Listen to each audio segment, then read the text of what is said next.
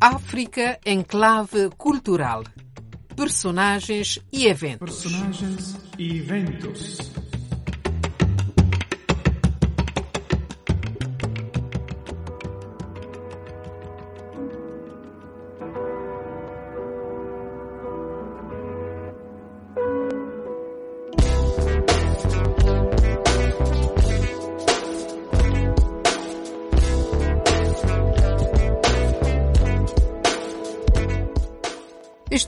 Estamos a ouvir Liberdade, faixa que dá título ao terceiro e mais recente álbum do artista eclético brasileiro Jonathan Ferr. Se ainda não o conhece, amiga, amigo ouvinte, vai ter, como foi para nós, o grande prazer de descobrir a sua arte como pianista, jazzista e muito mais do que isso. Vai descobri-lo através das suas próprias palavras, em que fala inclusive da sua espiritualidade, mas também da imprescindível crônica do nosso parceiro Filintilício da Rosa de Porcelana, editora, para além de poeta e ensaísta. Tudo já já aqui na Rádio Vaticano com a apresentação de Dulce Araújo que vos fala. Fiquem aí.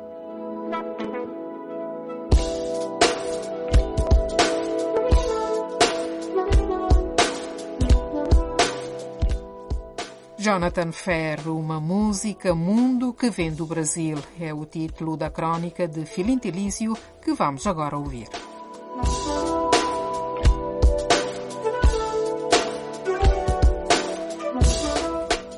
De repente, o Brasil e o mundo começam a falar do jovem músico, pianista e compositor Jonathan Ferr.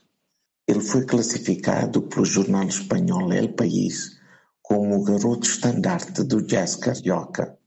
Tornou-se efetivamente um fenômeno de urban jazz, um novo género cultivado nas grandes metrópoles do mundo e que neste caso mistura jazz, hip hop, funk, rock e música popular brasileira, recriando o caldeirão cultural com uma ambiência robótica, instrumentalização em modo broken beat e vocalização em modo vocoder singulares.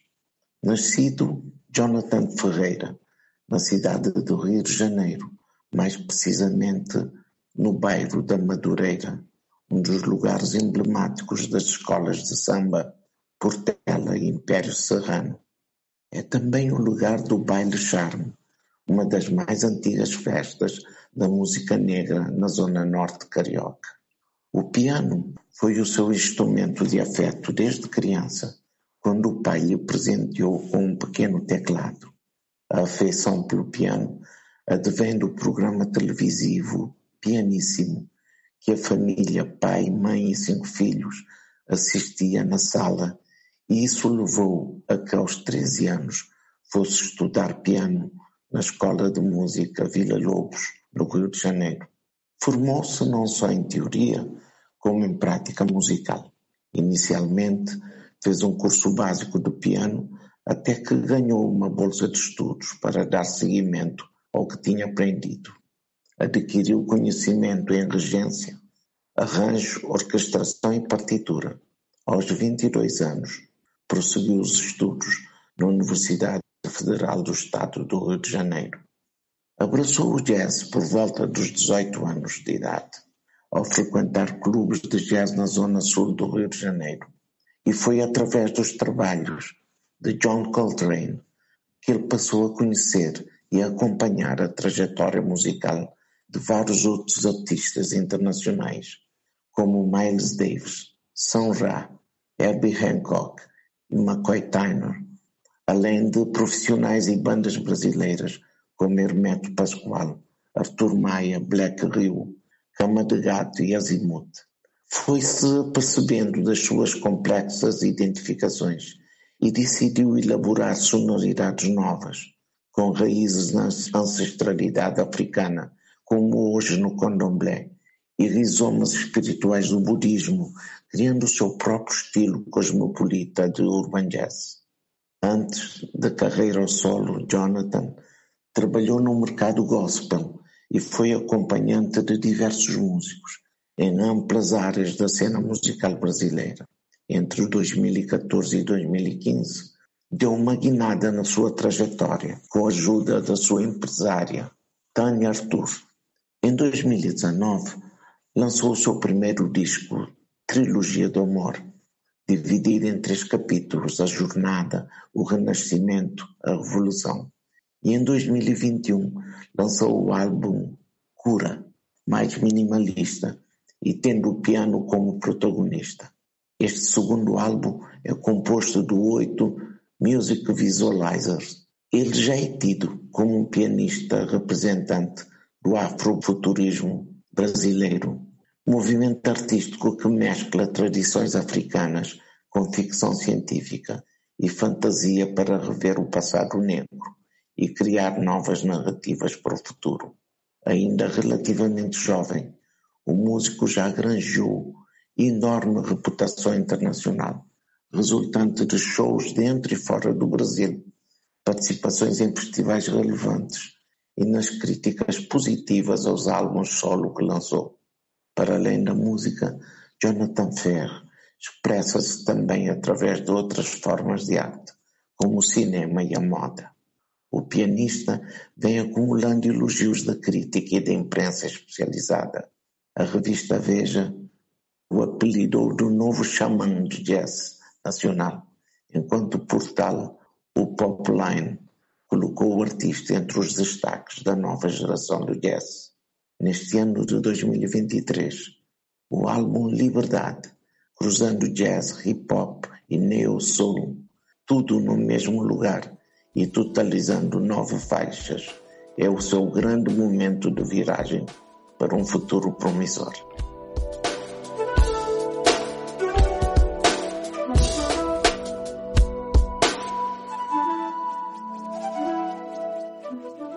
Ainda tendo como pano de fundo notas de liberdade, vamos agora até ao Brasil para falar eh, com o seu autor, Jonathan Ferr, o nosso personagem de hoje.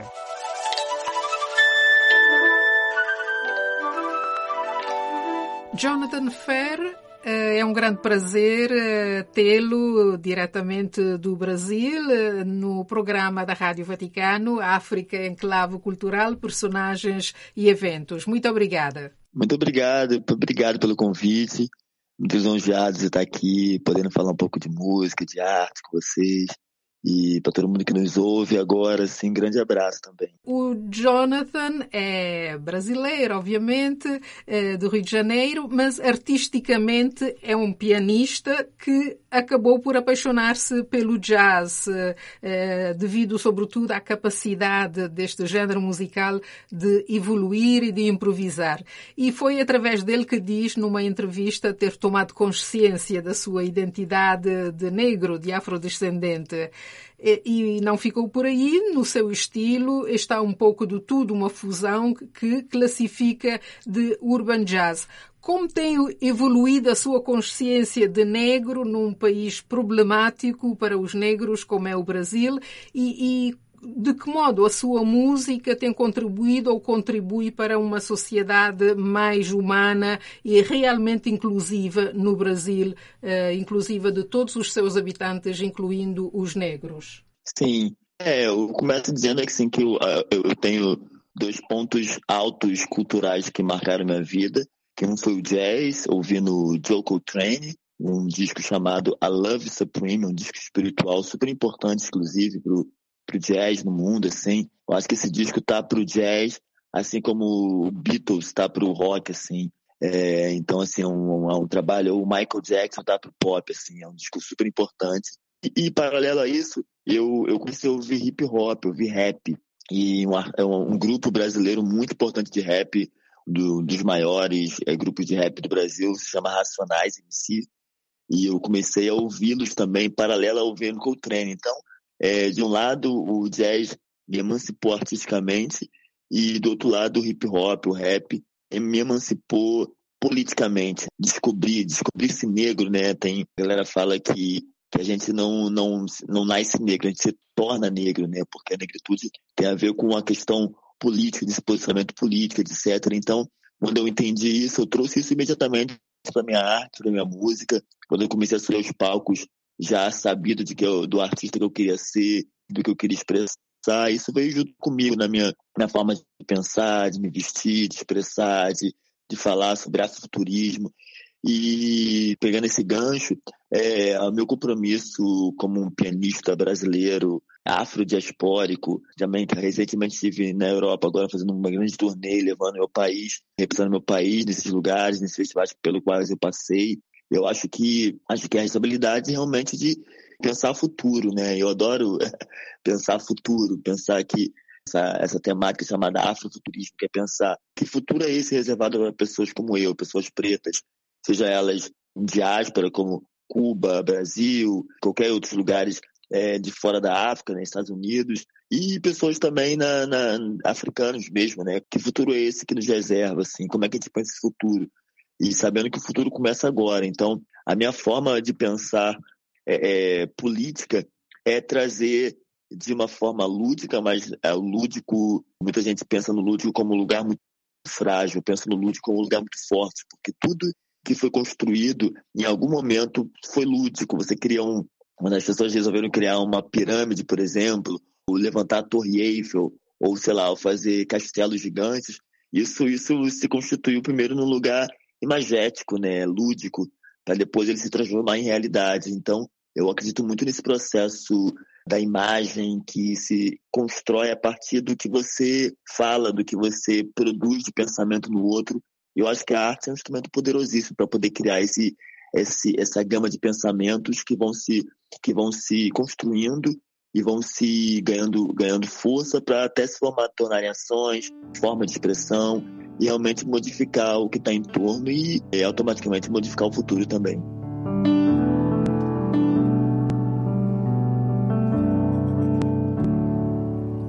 Aqui é Jonathan Fert, deixando esse recado.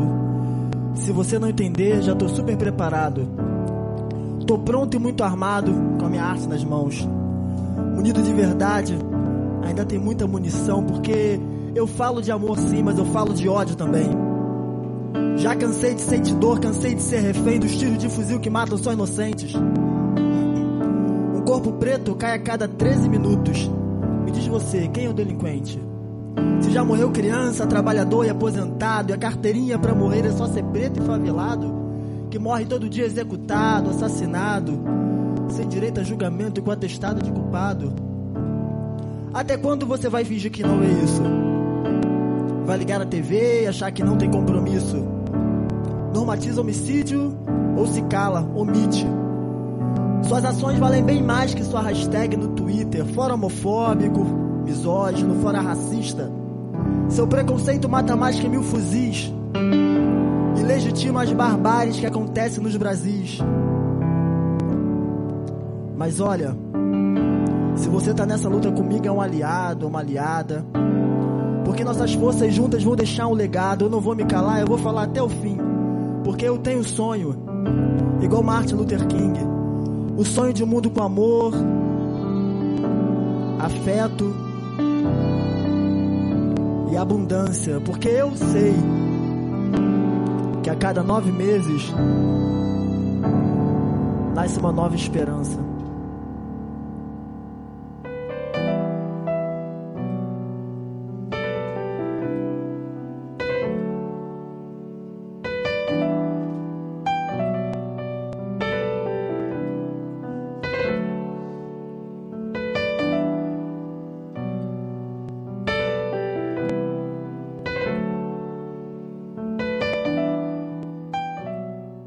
Letra uh, da faixa Esperança, do seu segundo álbum Cura, é um grito de revolta e ao mesmo tempo de, de esperança. Qual é a chave para que essa esperança se concretize e que futuro vê e espera? Esse, esse, esse, esse poema, eu, quando eu escrevi, eu estava com muita raiva, muita dor também. Tinha acontecido um fato aqui no Brasil, né? De um assassinato de uma, de uma menina de, de 10 anos, assim, cheia de sonhos, por parte da, da polícia, que, que erroneamente atirou, sem, sabe, sem perguntar, em cima de um carro, e a menina estava dentro. Então foi uma coisa que chocou e comoveu muito a sociedade brasileira naquele período. E esse poema foi um grito de revolta de, de falar assim, basta, até, até no poema eu falo isso. Até quando você vai fingir que não vê isso? Vai ligar sua TV e achar que não tem compromisso? Normatiza homicídio ou se cala omite?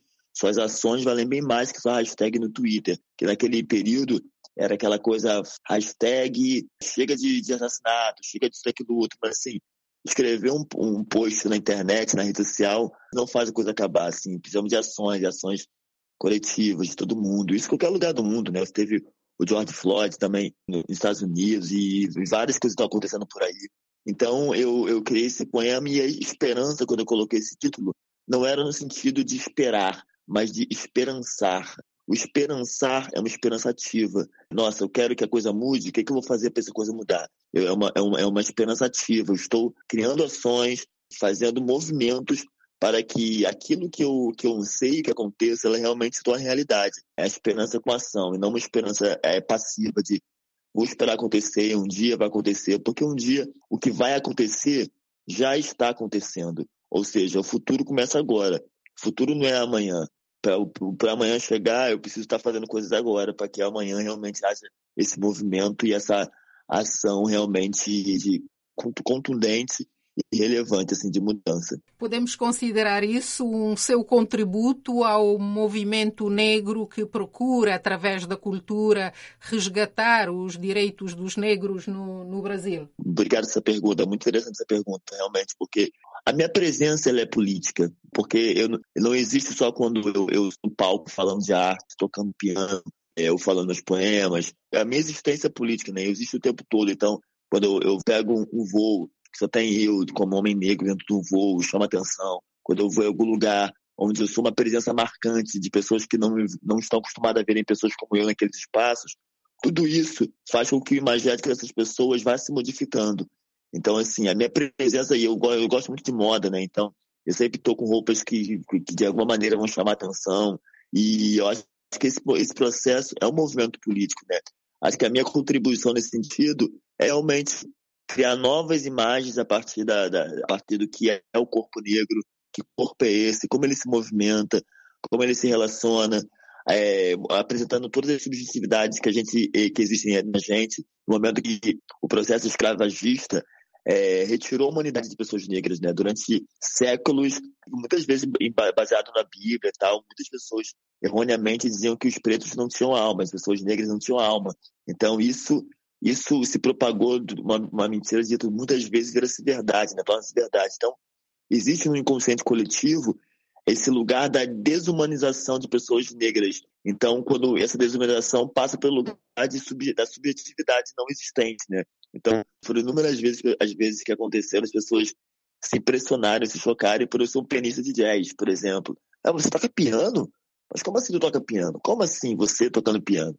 Então, existe um lugar que é da quebra de expectativa mesmo, e, de, e eu acho que essa contribuição é, não é só minha, mas de muita gente, porque, mais uma vez, eu vou criando novas imagens, né? É, sentido para pessoas pretas que vêm e a partir de mim, de outras pessoas, podem se inspirar e ter referências para poder buscar novas possibilidades de existência nesse mundo. Bem como pessoas não negras, brancas e de outras etnias também nos veem e observam e criam novas imagens, também sobre a população negra, sobre nossas possibilidades, nossas potências e tudo que a gente pode fazer e tem feito nesse mundo também.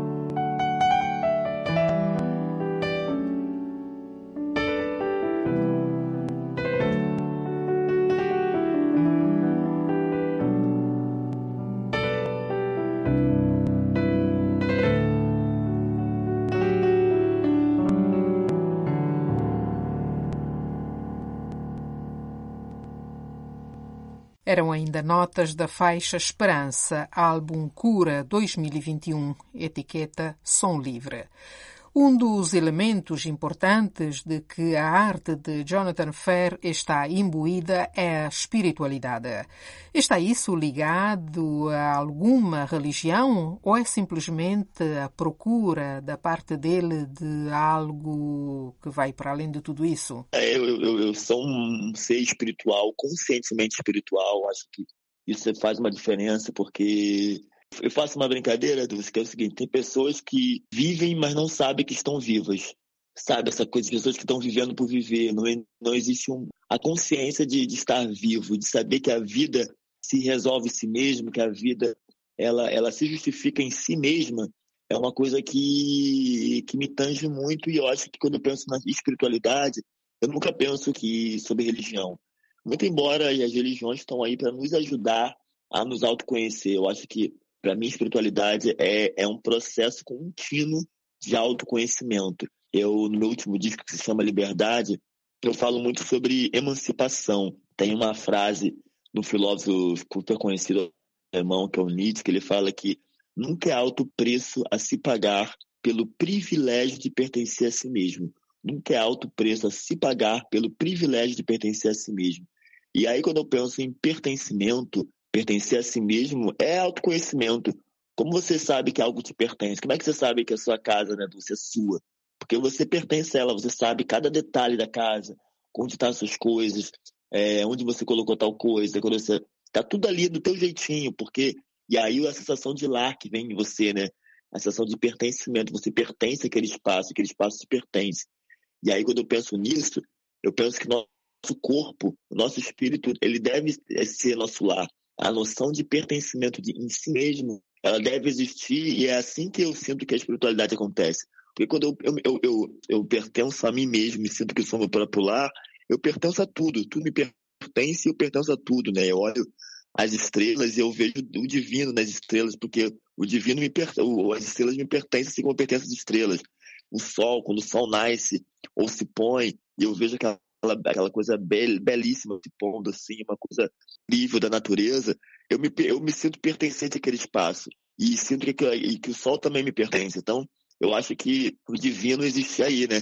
Até uma vez é, eu falei uma coisa que é quando a gente vai no, vai no mar e pega uma garrafa de água e enche a garrafa com água do mar e leva para casa. Eu estou levando a água do mar ou o próprio mar dentro dessa garrafa? E aí tem uma coisa na Bíblia que eu gosto muito que fala que nós somos a imagem e semelhança de Deus. E eu fico brincando que nós somos garrafinha de Deus. Porque a gente, a gente é manifestação do divino. Somos manifestação desse, desse, ser, desse ser divinal, desse divino, com tudo, com a fala, com as coisas, essas músicas, as músicas.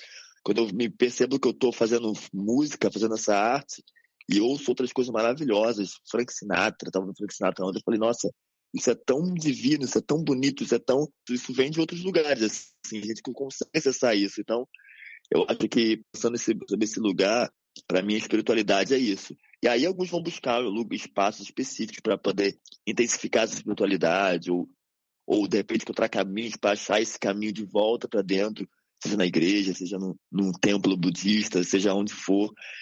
E eu acredito muito nesse lugar de espiritualidade, busco isso. Eu falo disso na minha música, para mim, música é espiritualidade. Eu não consigo hoje é, diferenciar a arte de, de, do lugar espiritual. Até tem o Kandinsky, que é um artista incrível, né, do, do surrealismo, que ele fala que é, tem um livro chamado Do Espiritual na Arte, que também mudou minha vida. Só pensar que a arte é uma, é, um, é uma maneira de conexão espiritual profunda, assim, e não é com o outro, é com você. E aí, se você está buscando Deus, você vai achar dentro a única saída é para dentro, é nunca, nunca para fora, assim. E aí, nesse instante, eu, eu, eu sinto disso, né? Sinto que a espiritualidade está no processo de autoconhecimento, é de perceber que nós somos nosso próprio lar e que esse lar deve se, se dar a sensação de pertencimento em si mesmo. Então, a partir disso, você se encontra. E aí é um auto-encontro eterno. Eu fico brincando no meu show, assim, sempre provoco. Gente, eu não vim aqui para entreter vocês, eu vim aqui para conectar. Não é uma conexão comigo, mas com você mesmo. Vocês estão preparados? Têm coragem? de entrar nessa viagem profunda sem volta para dentro de você. É isso. o álbum Cura, que Jonathan define o filho não planeado, mas que nasceu bem, e um álbum que tem tido muito sucesso, traz também uma versão no estilo Jonathan de Sino da Igrejinha.